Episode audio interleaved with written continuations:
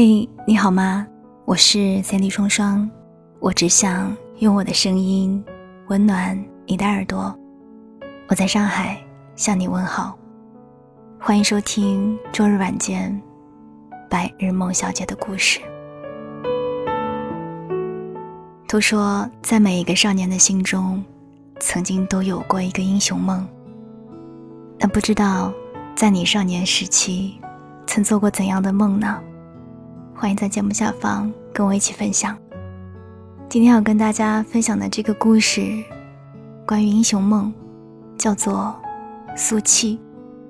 作者有一个特别可爱的名字，叫做嗷呜。如果你喜欢这个故事，记得留下一个点赞给我。苏七有一个梦想，他想当英雄。苏七出生在十里村，一个名字十分贴合现实的小村子。方圆十里，往左是汪洋大海，往右是巍峨高山。大海一望无际，高山重重叠叠。苏七不知道海外有什么，却知道高山的那一头有无数的妖魔鬼怪在作妖。据说有三条腿。六只眼的白虎，一顿饭要吃掉两个熊孩子。又据说有绿了头、秃了顶的河豚，每夜也要进贡两个童女。这个据说啊，来自从高山另一头逃出的陈老头，一手资料十分可靠。高山一边是鸡犬相闻，怡然自乐，另一边是人间惨境。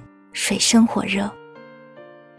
对此，苏七表示了深切的同情，同时也感觉到了肩上沉甸甸的责任。他是英雄，得去斩妖除魔，解放全人类。工欲善其事，必先利其器。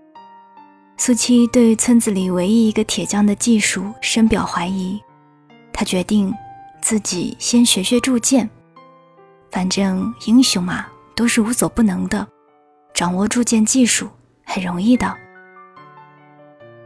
于是苏七成为了铁匠铺的学徒，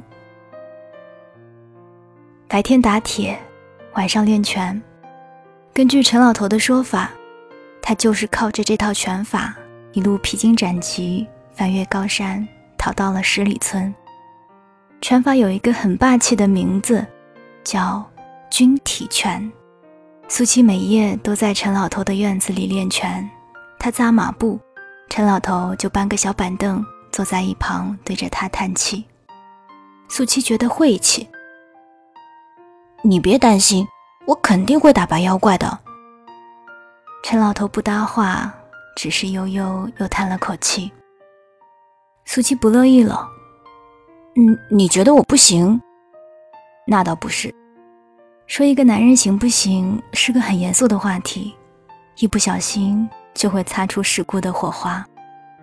陈老头扫了眼苏七结结实实的肌肉，连忙否认：“我就是不明白，你为什么一定要当英雄？”我也不明白。苏七回答的很老实，他想了想，又道：“可能是因为我还年轻，还是个少年。”但凡是少年，心底总是有几分义气的，想搞个大事情，不是做顶天立地的大英雄，就是遗臭万年的大坏蛋。苏七清白出身，没有父母双亡的深仇大恨，也没有心上人被强抢的悲惨遭遇。他想了想，自己还是得往正面形象上靠啊。苏七十八岁那年。铸成了自己的第一把剑，能扎三个时辰的马步，一套军体拳下来不带喘口气的。少年心性是个十分说不准的事情，指不定哪一天就给磨没了。苏七觉得自己是该上路了。苏七向陈老头告别，腰间配着自己的三尺长剑。陈老头说：“你非要带着这把剑上路吗？”苏七面色凝重的点了点头。实践出真知嘛，经过多年来的摸索，苏七得出了两个结论：第一，村里的那个铁匠可能是靠谱的，至少比他靠谱；第二，英雄也不是无所不能的，要学会接受缺陷美的存在。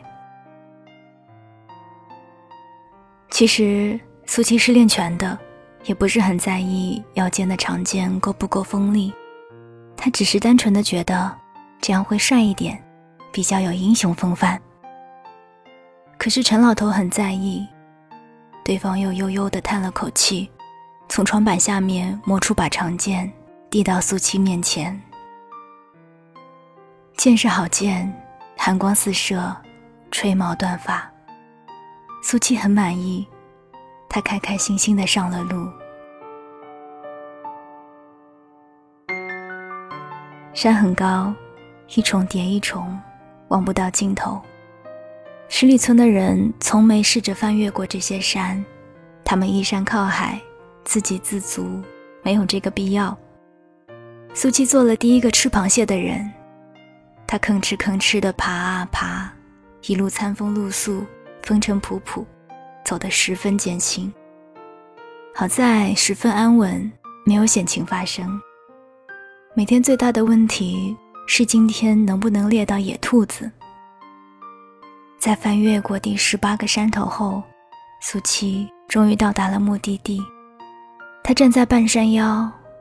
看着山脚的成片舞社，手心全是黏黏的汗水。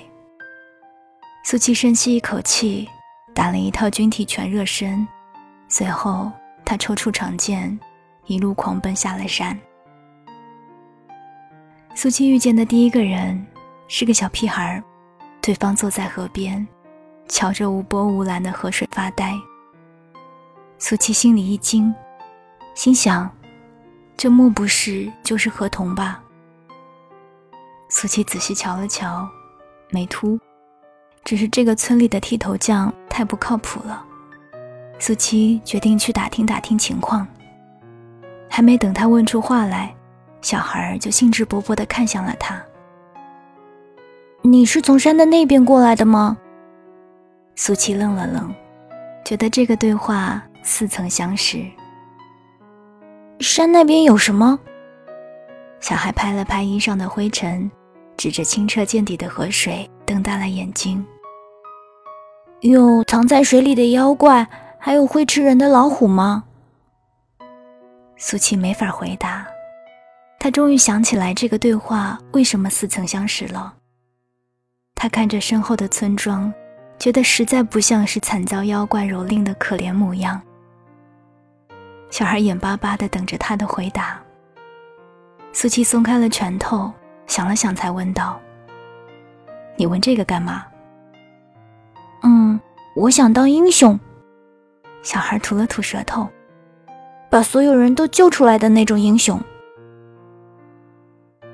英雄啊！”苏七低声念叨着，最终还是笑了笑。他看着倒映在河水里的。自己那张因为吃了一个多月野果而面黄肌瘦的脸，悠悠长叹了一口气，揉了揉小孩半秃的头。有的，我好不容易才逃出来呢。山的那边有三只腿、六只眼的白虎，还有绿了头、秃了顶的河童。苏七握紧了腰间长剑，压住了眼角的失意。你啊。一定要去救他们哦！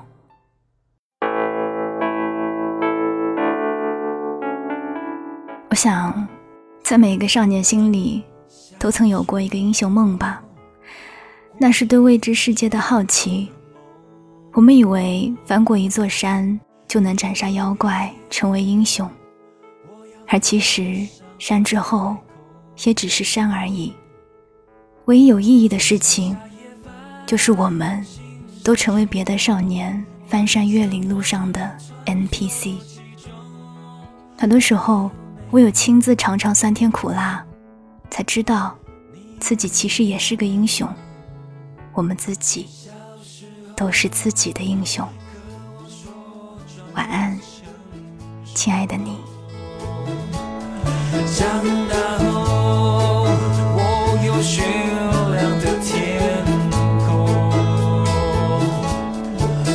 却让世界不。面对遍体鳞伤的